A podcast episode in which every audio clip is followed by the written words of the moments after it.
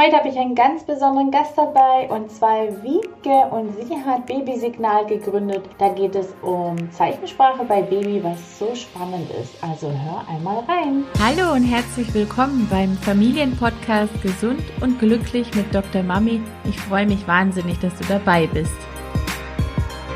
Mein Name ist Desiree Ratter, ich bin dreifache Mutter und Kinderärztin. Ich helfe Müttern dabei, ihren Kindern eine glückliche und gesunde Kindheit zu schenken, ohne dabei selbst auf der Strecke zu bleiben. Herzlich willkommen heute, Wiebke. Wiebke hat, ähm, sagt man, Unternehmen oder eine Richtung oder eine Tätigkeit begonnen, die Babysignal heißt. Und ich habe gedacht, du stellst dich am besten jetzt erstmal selber vor. Wer bist du, was tust du und warum tust du das? Ja, hallo Desiree.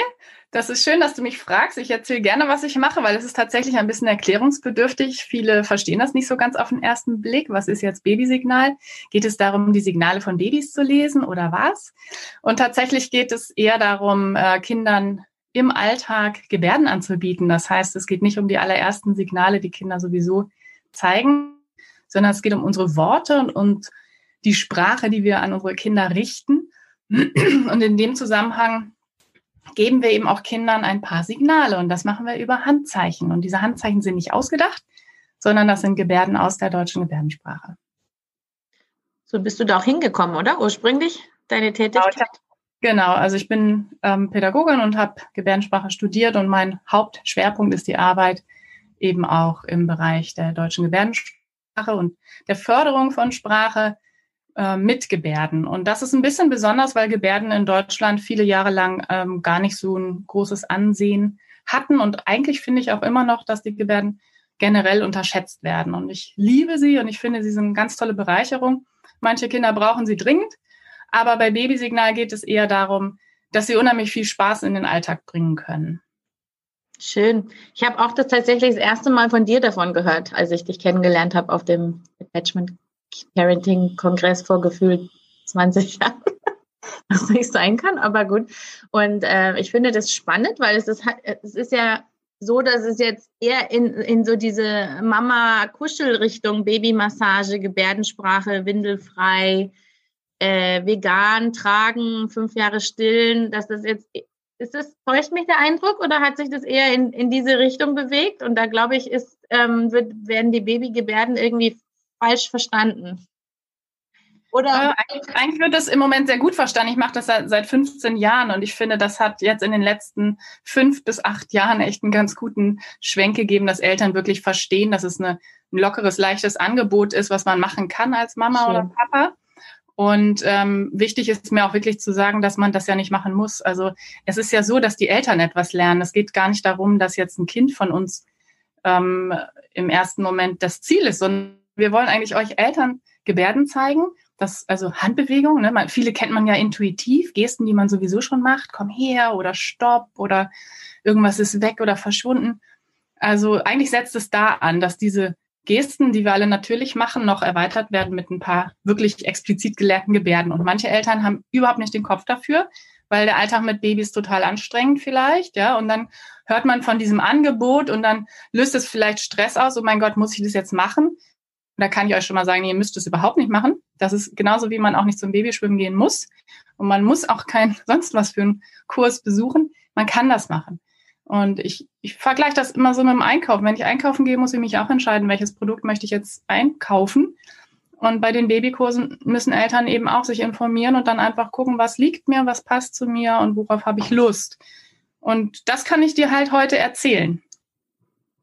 Ja, da freue ich mich auch schon drauf. Ich finde, ähm, das Thema Sprachen und Sprechen lernen und miteinander sprechen ist sowieso ein ganz essentielles, nicht nur für die Beziehung zwischen ähm, Eltern und Kind, dass die Eltern die Kinder besser verstehen, äh, dass man schon früh miteinander kommunizieren kann, weil die Babys sind ja kognitiv doch ein Stückchen weiter, als sie sprachmotorisch manchmal sind. Also man sieht es ja, dass sie viel mehr verstehen, als sie mitteilen können.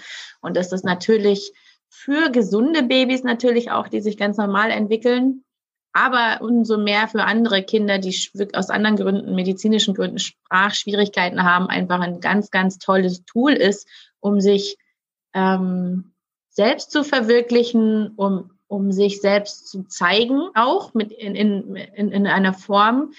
Und ähm, das spielt ja miteinander dann einfach auch diese Selbstverwirklichung, aber auch die Bindungsbeziehung zwischen den Eltern und auch weniger Frust auf Seiten der Eltern, weil sie vielleicht die Kinder besser verstehen können. Es gibt ja dann, ich denke, so verschiedene Leute, die dich aufsuchen. Zum einen mal die Mamas, die einfach Spaß dran haben und Lust haben, das zu üben aus Neugierde. Dann vielleicht auch Eltern von Late Talkern, also die Kinder, die spät zu sprechen anfangen. Ich werde noch mal einen Podcast aufnehmen, wo es dann nur um Late Talker geht, aber wir können es ja kurz anreißen. Also die, die später sprechen, als sie im Durchschnitt sprechen sollten, sozusagen. Dann gibt's ähm, Kinder, die einfach nicht sprechen können oder nicht hören können oder auch Eltern, die nicht sprechen und nicht hören können. Wer, wer sucht dich auf? Ja, tatsächlich alle. Und bei Babysignal findet man aber eben eher so die typische äh, Familie, die jetzt kein zusätzliches Problem hat. So, also das sind die bei Babysignal. Dann habe ich ja noch eine andere Arbeit und da kommen eben auch Familien, wo Kinder mit Beeinträchtigungen kommen oder eben ähm, unter bestimmten Entwicklungsbedingungen einfach Förderung bekommen. Aber jetzt bei Babysignal, und darum geht es jetzt eben hauptsächlich, weil ich denke, das hören die meisten bei dir, ähm, ist es so, dass es auch noch nicht mal aufs Kind drauf ankommt. Also eigentlich kommt es wirklich nur auf die Eltern an, ob die Lust haben, so Handbewegungen zu lernen, die sie dann im Alltag einbauen. Und das finde ich eigentlich gerade das Schöne, dass der Fokus gar nicht so auf den Babys ist, weil wir auch gar nicht wissen, was die Kinder dann damit machen, wenn die Eltern eben Impulse geben. Das wissen wir ja nie. Ne? Also wir starten als Eltern, weil wir von irgendwas überzeugt sind. Und dann schauen wir einfach, was macht das mit unserem Kind. Und bei mir ist der Schwerpunkt eben Kommunikation. Und dass Kommunikation wichtig ist und essentiell ist, das ist uns allen klar. Und dass wir mit unseren Kindern sprechen im Alltag, ist auch alles völlig klar. Und äh, das Einzige hier ist eben, dass man so ein paar Handbewegungen lernt und die dann tatsächlich sich erinnern muss in den Momenten, wo das dann aktuell ist. Aber ich sage dir mal ein Beispiel, was mich selber das wurde mir letzte Woche jetzt so und ich finde es so schön. Hat eine Mutter angefangen zu gebärden mit ihren Zwillingen und sie sagt morgens, wenn die aufwachen, so dann wird erst gekuschelt, ne? Und dann fangen die jetzt an, direkt nach dem Aufwachen Essen zu gebärden. Und sie sagt, das ist so witzig für sie. Es ist eigentlich so, ja, wie man ja so sieht, es ist ja nicht so zwingend. Also wäre sie wahrscheinlich auch so irgendwann drauf gekommen, dass sie jetzt Hunger haben. Aber sie ist beeindruckt von ihren eigenen kleinen Söhnen, dass die halt morgens schon genau wissen, was sie wollen. Die wollen jetzt nicht kuscheln, nein, die wollen jetzt sofort bitte essen. Und das finde ich toll. Ähm, unter zwei, jetzt weiß ich nicht genau, muss mhm. ich nachlesen so. Und wann hat die Mama angefangen damit? Ach, vor kurzem, glaube ich, mit eins. Also ihr, da hat irgendjemand anders schon gebärdet, sie hat davon gehört, dann hat sie überlegt, oh, es ist jetzt schon zu spät, meine Kinder sind ja schon eins. Und das ist eben auch so typisch Eltern, wenn ich dann sage, das ist von sechs bis 24 Monaten, dann lesen irgendwie komischerweise alle Eltern immer sechs Monate und denken dann schon, oh mein Gott, mein Kind ist acht Monate und jetzt bin ich schon zu spät. So einen Gedanken hatte ich auch, meine Kinder sind zwölf Monate, ist das zu spät? Und ich sage immer, nein, das ist nicht zu spät. Ihr könnt immer anfangen mit den Gebärden, weil die Kinder wollen sich ja mitteilen und es macht es ihnen ja leichter, sich mitzuteilen. Und natürlich könnten jetzt auch Gegner sagen, na ja, dann quengeln die halt morgens ein bisschen, dann kommst du schon drauf, dass sie jetzt was zu essen wollen. Aber es löst eben Freude aus. Und dein Thema, Desiree, ist oft so diese Verbundenheit auch zu, zum eigenen Kind. Das mhm. ist dir so wichtig, dass die Eltern eben verbunden sind mit ihren Kindern.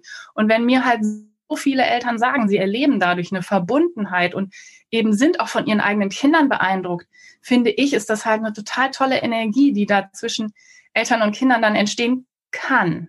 Und das ist halt immer das Wichtige.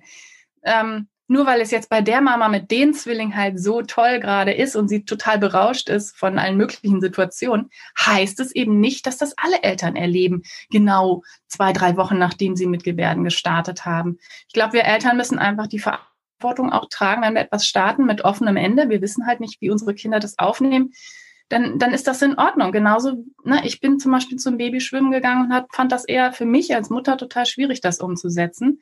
Ich habe immer gefroren, war danach krank.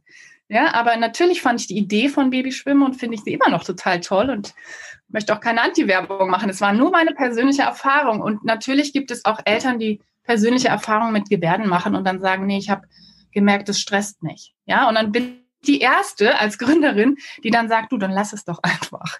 Ne? Weil nichts wollen wir, ich denke, da sind wir uns einig, oder? Wir wollen nichts den Eltern ans Herz legen, was dann Stress auslöst. Warum sollten wir? Ich finde es toll, wie du das sagst, dass man auch immer und immer, und das muss man leider immer und immer wieder betonen, weil diese Erwartungen, die schleichen sich dann immer so wie kleine, fiese kleine Teufelchen ein und dann ist die Erwartung wieder da. Und statt dann, dass es Freude macht und Verbundenheit fördert, macht es Enttäuschung und, und Stress eher. Deswegen ist es tatsächlich was, was man allgemein bei, nicht nur in deinem Bereich, sondern auch in anderen Bereichen einfach immer, immer und immer wieder sagen muss. Aber ich, ich muss gerade schmunzeln, weil mir jetzt gerade nochmal bewusst ist, dass die Mama ja in dem Moment, diese Zwillingsmama, von der du redest, auch so viel Selbstwirksamkeit erlebt, weil sie praktisch ihnen was beigebracht hat.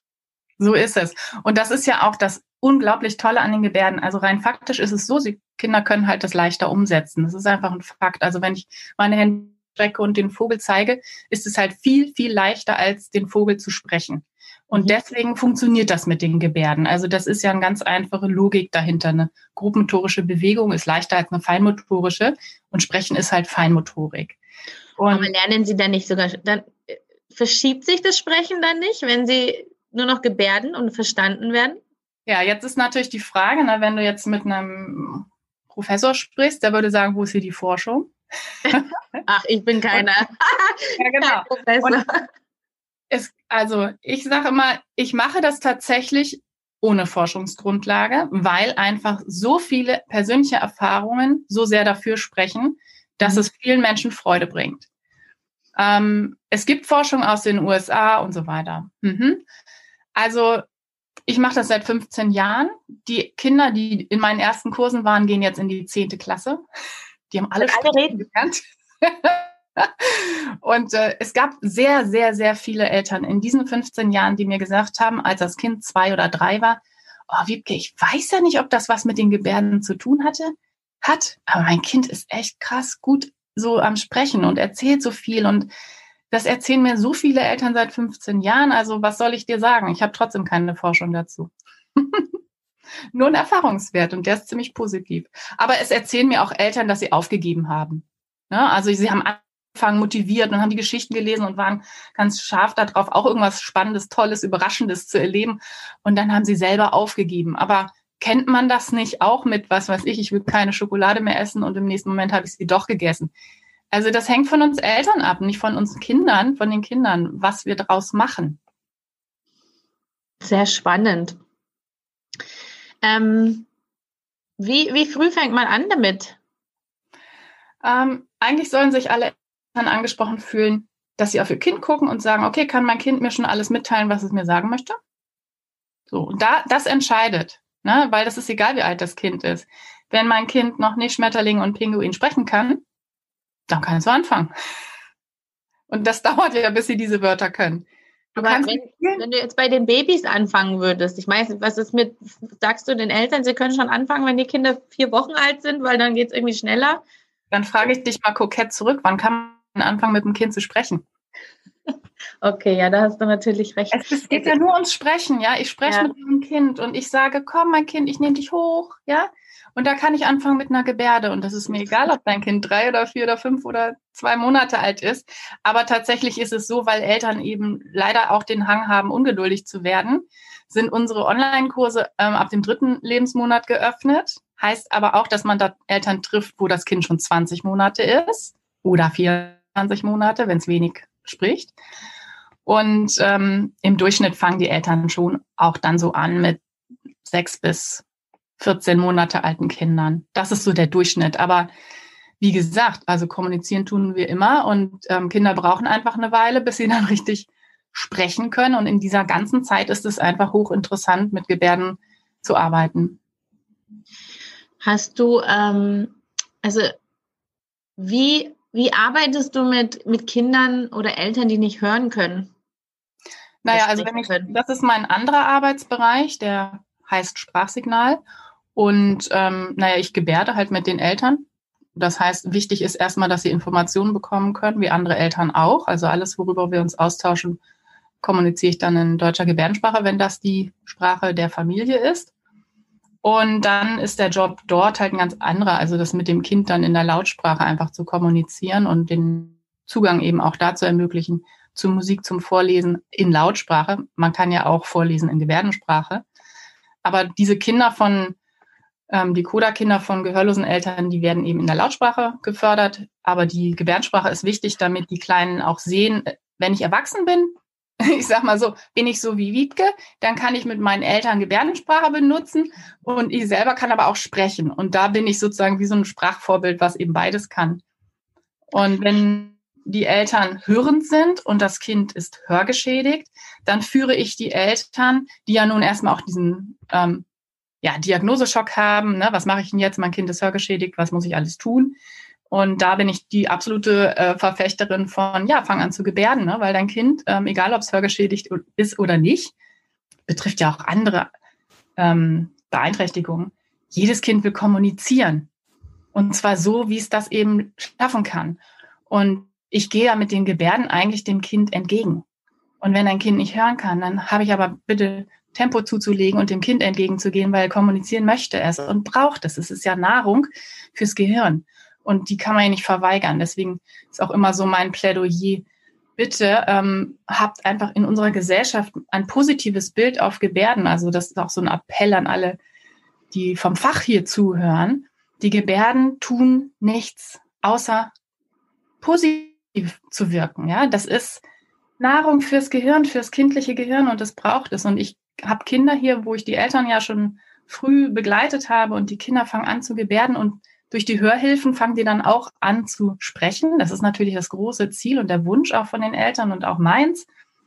Aber ähm, es beißt sich halt nicht. Und das ist zu, in zu vielen Köpfen, als ob sich das beißen würde. Es beißt sich nicht. Jedes Kind, was ein Wort gebärdet, erarbeitet sich das Wort, den Begriff, den Inhalt.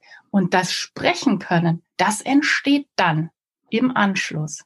Die Kinder üben. Das tun sie. Alle, auch die Gebärden. Ich, ich, weil du sagst, dass das immer so belächelt wird oder vielleicht als negativ gesehen wird. Ich, ich wüsste nicht warum, weil ich es gar nicht als also, negativ sehe. Das liegt jetzt, da muss man jetzt richtig ausholen, weil die Geschichte der Gebärdensprache ist einfach so. Also die, es waren Ärzte und Pädagogen, die die Gebärdensprache sozusagen eliminiert haben. Ja, das sind unsere Fächer gewesen, wo, wo die Menschen gesagt haben, man sollte eben Sprechen trainieren, weil wir sind doch alle hörend. Und dass man dabei ein paar andere Anteile des Menschseins äh, leider übersehen hat, nämlich das Wohlgefühl, ja, ich kann mich ausdrücken ähm, in meiner Art, wie ich bin. Das wurde da einfach total vernachlässigt. Und das sind immer noch Folgen, unter denen ich hier auch spürend arbeite. Meine Tochter ist ja in der Waldorfschule und hat Eurythmieunterricht, wo auch ähm, praktisch Töne mit Bewegung gekoppelt werden. Und das ist so schön zu sehen, was die da machen. Ja, es gibt ganz viele Bereiche. Das ist total banal. Es ist ganz logisch, dass alles, was wir mit Bewegungen koppeln und. Wir machen es ja sowieso, oder? Sobald wir irgendwie emotional sind, passiert das ja sowieso. Ja, und es gibt auch Forschung, dass wenn Eltern eben gestikreich kommunizieren, dazu gibt es Forschung, also Gesten, ne? also das, ja. was man so individuell eben macht, dass das tatsächlich auch den Wortschatz bei Kindern erweitert. Also es ist viel besser, als wenn wir einfach nur so mit einem Kind kommunizieren, als würden wir jetzt ganz brav einen Vortrag halten. Sie brauchen ja unsere Mimik, unsere Gestik. Und das finden die Kinder ganz, also das ist anregend für sie. Und mhm. dann wächst sogar der Wortschatz. Das ist ja spannend. Total. Ich, also für die, die jetzt zuhören, die sehen es wahrscheinlich nicht, aber ich fände es ganz nett, wenn du mir mal ein paar Sachen zeigen könntest. Ja, klar. Also dieses Komm hoch habe ich ja vorhin erwähnt. Das, das ist, ist ja so süß, wie du das machst. Ja, und weißt du, das Entscheidende ist noch nicht mal, dass ich euch jetzt die Gebärde zeige, ähm, wie man das macht, sondern das Entscheidende ist, dass man sich den Moment Zeit nimmt. Und da sind wir halt auf der gleichen Länge. Ne? Das ist mal das mit der Achtsamkeit. Komm, ich nehme dich auf den Arm. Und das habe ich ehrlich gesagt bei jedem Kinderarztbesuch auch gemacht. Ne? Und komm, ich nehme dich wieder hoch. Und die Zeit musste dann meine Kinderärztin halt kurz mal abwarten. Weil so habe ich mit meinem Kind kommuniziert. Ich habe die nicht einfach dann hochgenommen, sondern kurz angekündigt. Das fand ich immer wichtig. Dann auch warte, wenn es mal nicht anders geht. Das ist zwar auch noch so eine Geste, die jeder kennt, aber genau mit denen fangen wir eben auch immer an. Mhm. Und das Visualisieren von einem Wort heißt einfach, dass ein anderer Kanal es möglich macht, dass die Botschaft beim Kind ankommt. Und das ist wie so eine Betonung. Na, du betonst eigentlich das, was du sagst, mit einer Gebärde. Und auch Kinder nutzen das übrigens, um sich uns gegenüber mitzuteilen. Also, machen sie ständig so, oder? Eine meiner Lieblingsgebärden, die ich ja sehr verbreite, ist einmal noch und dann ist Schluss.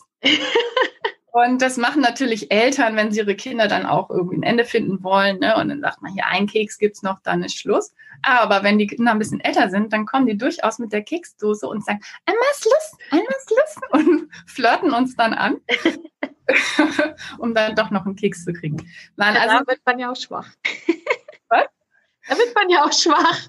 Ja, natürlich, genau. Gerade wenn die Kinder gebärden, wird man noch mehr schwach, weil das ist wahnsinnig niedlich. Und wenn irgendjemand drüber nachdenkt, das zu tun, also allein deswegen ist es total schön, es zu tun, weil es so süß ist, wenn die sich mitteilen. Ich würde dich mal was anderes gerne fragen, was ich jetzt, was mir jetzt gerade durch den Kopf gegangen ist. Können wir das nicht in der Praxis machen? Als Praxispersonal? Können wir ein paar Sachen lernen, die wir so einfügen? Oder sagst du, es macht keinen Sinn, wenn die Eltern es zu Hause nicht machen? Das ist, macht total Sinn, weil ihr müsst ja auch Dinge tun. Was weiß ich, könnt ja auch ankündigen, ich muss dich spritzen oder du kannst ja, oder den Fisch, der dann irgendwie ablenken soll, der vielleicht irgendwo hängt, guck mal den Fisch. Ja. Dann lenkt das Kind ab und das guckt zum Fisch und du gebärdest es und ich weiß ja nicht, wie ihr das macht, ne? Das ist jetzt nicht meine Profession, aber natürlich, das können wir gerne mal machen. Und dann könnt ihr mal die erste Kinderarztpraxis sein, die mit Gebärden behandelt und dann sammeln wir Erfahrungen zusammen. Aber, aber macht es Sinn, wenn wir die jetzt zum Beispiel pieksen und dann machen wir das, was du gerade gezeigt hast, das äh, Zeichen. Dann pieksen wir und dann sind sie weg für Monate. Dann kommen sie wieder, machen wir es wieder. Macht es dann. Also nee, das stimmt. Also ähm, da hast du recht. Das ist so wie kommunizieren. Also nur weil ich einmal gesagt habe, da hat ein Apfel, kann mein Kind noch nicht Apfel sprechen. Mhm. Das muss man schon ziemlich oft im Alltag gesagt, gezeigt haben ob man jetzt gebärdet oder nicht. Also die Sprache entsteht nicht von heute auf morgen. Aber was ihr machen könnt, ist einfach Eltern im Grunde vermitteln, wie wertschätzend ihr ähm, die Kinder ne, behandelt sozusagen, dass ihr, ihr werdet es ja sowieso machen, achtsam kommunizieren. Aber ähm, die Gebärden, ich weiß nicht, du siehst mich ja gerade und es ist halt einfach auch ein Spaß, ne? so einen kleinen Fisch, der da vorbeischwimmt, zu sehen, das kann die Kinder einfach, das kann ihnen Freude machen. Aber was ich mir jetzt gerade denke, was glaube ich ganz cool wäre, ist, weil wir haben ja die, die Eltern schon in der U3, U2 manchmal, wenn die Kinder noch ganz klein sind.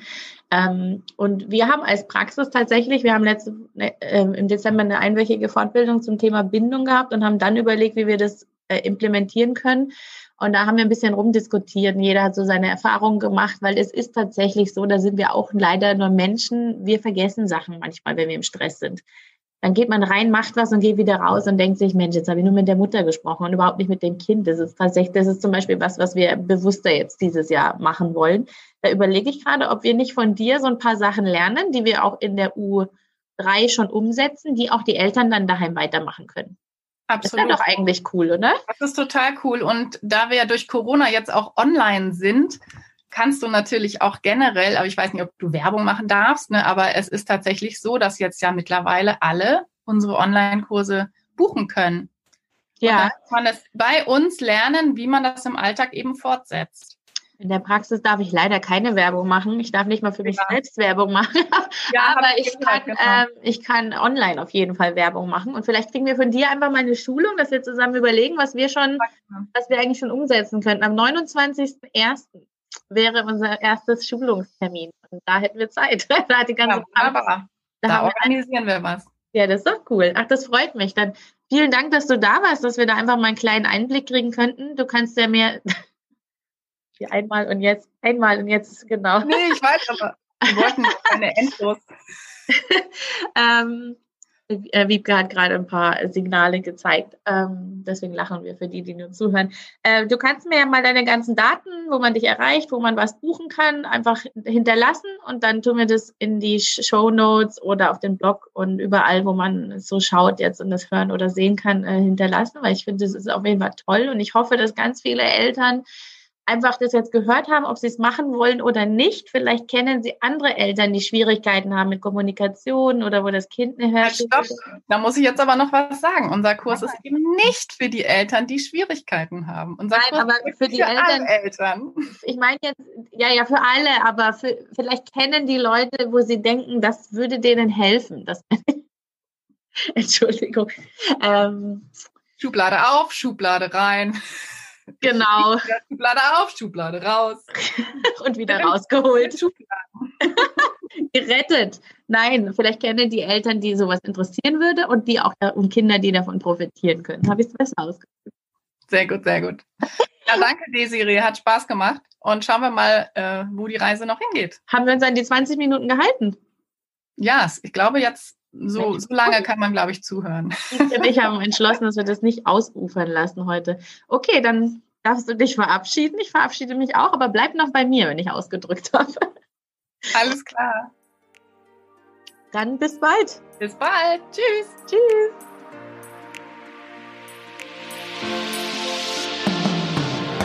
So, das war's für heute beim Familienpodcast Gesund und Glücklich mit Dr. Mami und ich freue mich auf das nächste Mal. Ciao!